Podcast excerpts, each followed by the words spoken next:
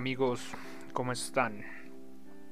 Ya como es costumbre, nos desaparecemos, volvemos, volvemos con algo nuevo y bueno, bien fresco, pero luego nos vamos otra vez.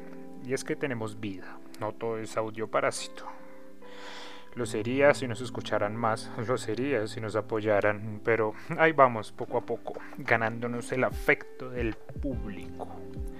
Yo, como ya es costumbre, soy Fabián Liévano, como es costumbre hace muchos años desde que nací. Y esto es audioparásito.fm. Hoy con un capítulo bien especial, tratando de darle una vuelta, de refrescar el programa, dándole nuevo equipo de grabación, tal vez me puedan escuchar mucho mejor, dándole música de fondo para tapar un poquito la atmósfera para que no se escuche tan vacía y para que podamos escucharnos mucho mejor, para que nos puedan escuchar donde sea que estén, en cualquier parte del mundo, probablemente en Argentina, en Estados Unidos, que es además de Colombia donde más nos escuchan. Un saludo bien, bien, bien especial a quienes nos escuchan desde allá. Ojalá nos enviaran un mensajito por Instagram para poderlos saludar personalmente. Y bueno, hoy de este capítulo de este nuevo capítulo de Audio Parásito, pensé en darle un poco la vuelta, en transformar, en mover un par de tuercas aquí y allá y venir con un nuevo tema. Porque los temas que ya veníamos venían siendo como muy ladrilludos, pensaba yo, cada tema media hora, se complicaba un poquito armar los capítulos porque hay que hacer una revisión. Ustedes no me preguntan, pero yo les cuento había que hacer una revisión ahí de bibliografía, de literatura, sacar sobre el tema, de qué manera se iba a pensar, de qué manera se iba a realizar. Entonces, creo que mejor vamos a ir de aquí a fin de año, aunque no está decidido todavía, pero de aquí a fin de año tal vez vamos a ir con unas historias un poco más cortas, enfocadas en un tema que a mí también me gusta muchísimo, que es la ciencia ensayos científicos, biografías de personalidades científicas, rayos asesinos de la muerte de Tesla, cositas, ciencia como tal. Y si el rayo de la muerte es verdad y lo vamos a tocar en uno de estos capítulos de esta serie, digamos, ciencia para fin de año, sería, o sea, serían los corraleros del Mahahual con Nikola Tesla. Ahí bailando con la tía, esperando los regalos el 24 de diciembre. Y bueno, vámonos con esto para abrir esta nueva serie de ciencia de fin de año, los 14 cañonazos de la ciencia, y es los experimentos más crueles realizados en la historia. Vamos a hablar sobre ensayos científicos que traspasaron los límites de la moral, que llevaron al ser humano a hacer lo impensado, porque a lo largo de la historia de la humanidad hemos aplaudido los avances, tanto en materia científica, tecnológica, arquitectónica, científica, con nuestro ingenio, con nuestro trabajo como humanos hemos podido cimentar los pilares del mundo en el que conocemos hoy en día. Somos capaces de llevar hombres al espacio, de transmitir información de una manera tan fácil como no lo hacíamos hasta hace poco. Tenemos hasta la oportunidad de subir podcasts que son muy buenos, por supuesto. Y por lo cual a veces, para bien o para mal, el ser humano ha adquirido la gran capacidad de generar conocimiento a lo largo del tiempo, lo cual nos ha llegado a posicionarnos como la especie dominante en el planeta, pero también nos ha llevado a lugares impensados de la psique humana, a lugares impensados de violencia, de tortura, de masacre, de sangre, a unos lugares que aún son deudas históricas, que son huecos en la identidad de los países, tanto las víctimas como los victimarios, porque no hay violencia que no afecte a ambas partes, eso es una mentira. Quien golpea como quien es golpeado sufren, sufren de dos maneras completamente diferentes, pero sufren.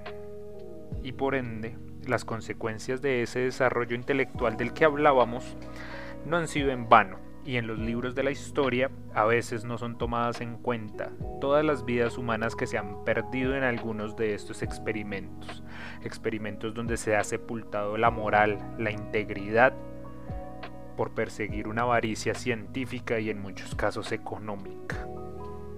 Tal vez no me crean antivacunas porque no lo soy. Estoy vacunado con las dos dosis ya en este momento y el otro año estoy pensando mandarme a esterilizar, entonces ya estaría vacuna con todas las vacunas y esterilizado, listo para adopción. Pero no, no me crean antivacunas, pero más que confiar en las vacunas creo en el valor de la libertad. Y tal vez en este momento estemos siendo parte de alguno de estos experimentos que sepultan la moral y la integridad, tal vez por perseguir una avaricia económica o una avaricia científica.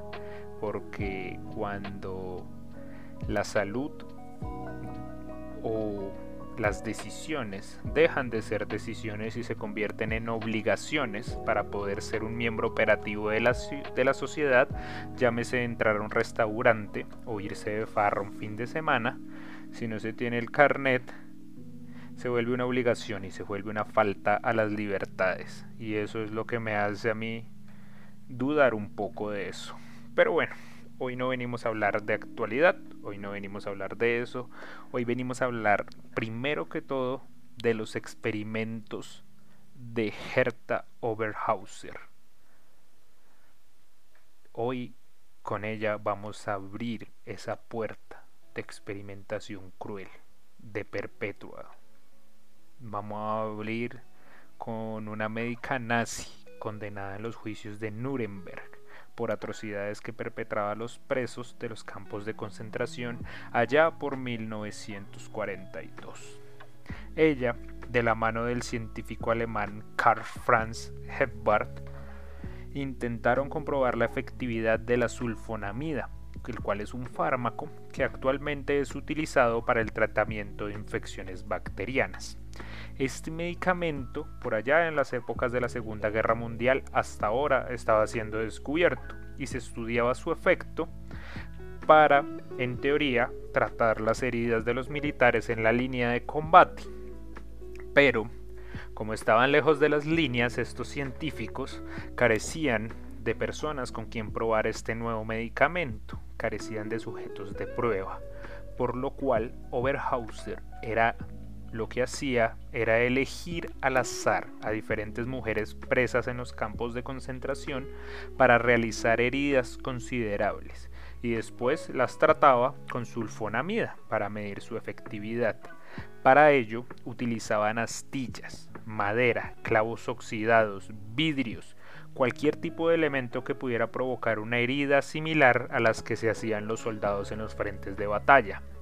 Igualmente, las infectaron con enfermedades, como por ejemplo malaria, para ir descartando en qué tipo de ambientes y bajo qué circunstancias era efectivo o no el que ya mencionamos, el fármaco. Estas las consecuencias fueron muerte, muerte inmediata de las personas, dolores insoportables, fusilamientos de personas moribundas y traumas nocivos por el resto de la vida de los, entre comillas, pacientes de esta médica nazi que se dedicó simplemente a torturar personas para ver si su cura funcionaba. Pero bueno, ahí les deja la, ahí les queda la primera historia.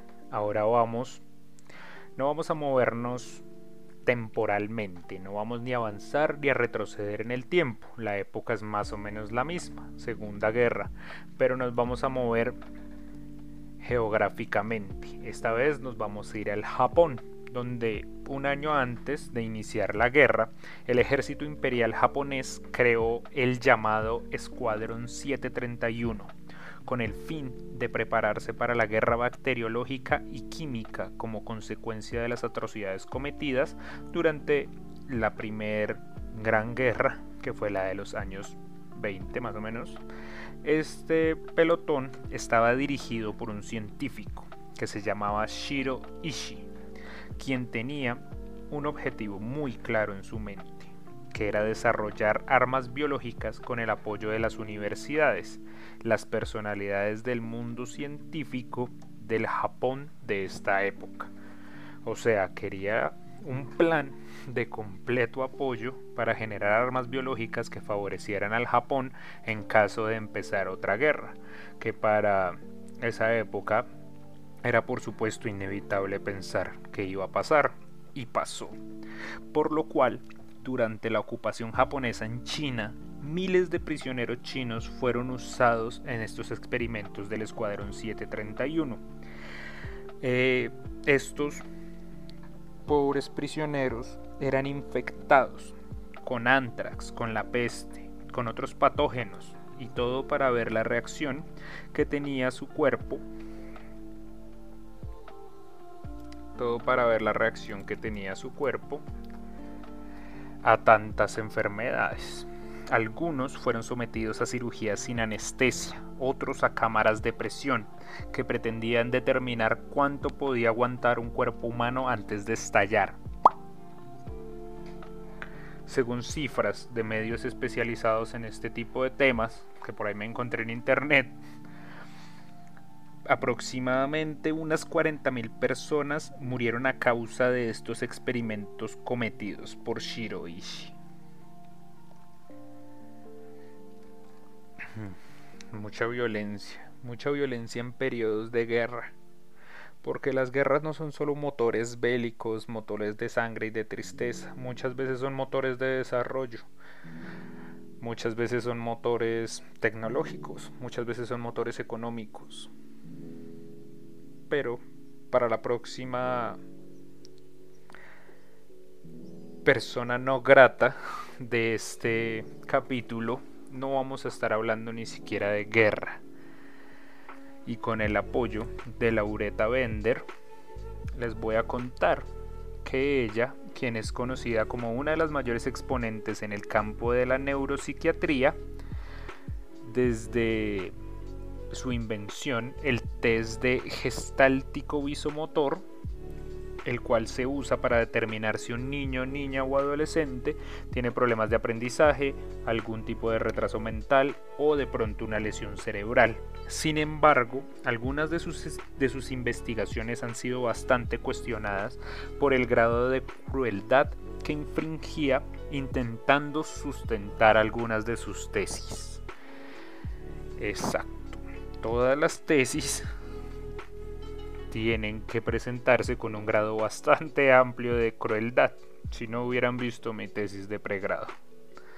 Uno de estos experimentos, el cual ha sido uno de los más criticados de toda la historia y por el cual ella nunca fue ni siquiera investigada, ojo con eso, consistía en ejercer, choques eléctricos y suministrar alucinógenos a niños esquizofrénicos con el fin de fomentar su sociabilidad.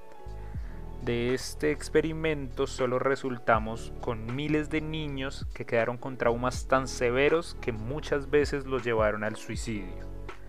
Acá estamos hablando de orillar a una persona, de orillar a un niño a tan triste decisión debido a un hecho tan traumático como es este experimento. Y para cerrar, no nos podíamos ir sin darle una mención a Joseph Mengele, un oficial nazi que fue uno de los médicos de cabecera más respetados durante el Tercer Reich. Volvimos a la Segunda Guerra, volvimos a Alemania se ganó su sobrenombre de Ángel de la Muerte debido a los experimentos que logró perpetrar mientras fue activo en el ejército de Adolf Hitler. Su quirófano era nada más y nada menos que el campo de concentración de Auschwitz en Polonia, que para ese momento tenía más o menos 140.000 prisioneros. De toda la fila de atrocidades que les puedo mencionar, hay unos ensayos médicos que quedarán para la historia donde escogía a las madres lactantes y les impedía amamantar a sus hijos para determinar cuánto tiempo puede sobrevivir un recién nacido sin comida. También tenía una fascinación increíble por los siameses, lo que le llevó a escoger a varios niños y coserlos para determinar la reacción del cuerpo después del procedimiento. Y aunque pareciese salido de el experimento de la rata paloma de Hugo, el hermano gemelo siamés de Bart Simpson en la casita de los horrores, tristemente estamos hablando de algo completamente real y donde todos los que se sometieron a este tratamiento murieron a pocos días a causa de las infecciones tan impresionantes que tenían en su cuerpo. El interés del nazismo por las armas biológicas llevó a este, a este médico a experimentar con, diversas, con diversos patógenos que inyectaba en sus prisioneros para determinar su, sus efectos. A pesar de todas esas atrocidades, lo más curioso de la historia viene siendo el final, puesto que este oficial, este torturador, jamás fue juzgado por sus crímenes pues antes de que se acabara la guerra, huyó de Alemania para refugiarse en Sudamérica, específicamente en Brasil, donde murió a los 67 años de edad a causa de un derrame cerebral. Y que si el karma exista, que las pague todas, en esta o en la otra, como dicen. Y con eso amigos, concluimos la parte temática, digamos, de este episodio de Audio Parásito. Para mí fue un gusto volver al micrófono, para mí fue un gusto volverles a preparar una historia que tal vez no es una historia de la cual sentirse a gusto, sino más bien una historia bastante fuerte, bastante triste llena de víctimas, pero que también hay que conocer, como nos gusta resaltar lo bueno de la especie humana, como nos gusta resaltar los movimientos por la libertad, como nos gusta resaltar los movimientos psicodélicos, los movimientos de la liberación de la mujer, de la comunidad LGTBI, como nos gusta aplaudir todos esos esfuerzos y todas esas luchas tan bonitas, también es nuestro deber mostrar lo horrible y lo inimaginable que se esconde detrás de la cabeza de los seres humanos, esa maldad que está ahí y que tal vez es inherente y tan grande como nuestra misma bondad. Solo queda de nosotros escoger el mejor camino. No siendo más, los invito a que nos sigan en Instagram en arroba audioparásito.fm. Ahí nos pueden dejar mensajes, si quieren que los saludemos, nos pueden dejar una recomendación, algún tema que quieran escuchar, lo que sea. Este podcast es un libro de puertas abiertas, aunque no tenga sentido esa frase. Es una casa de puertas abiertas para ustedes, los escuchas y es un trabajo en construcción. Simplemente queremos disfrutar de lo que hacemos y queremos que ustedes disfruten al escucharnos. Entonces, muchísimas gracias. Nos escuchamos en una próxima oportunidad. Yo soy Fabián Liévano y esto como siempre es audioparásito.fm. Feliz semana.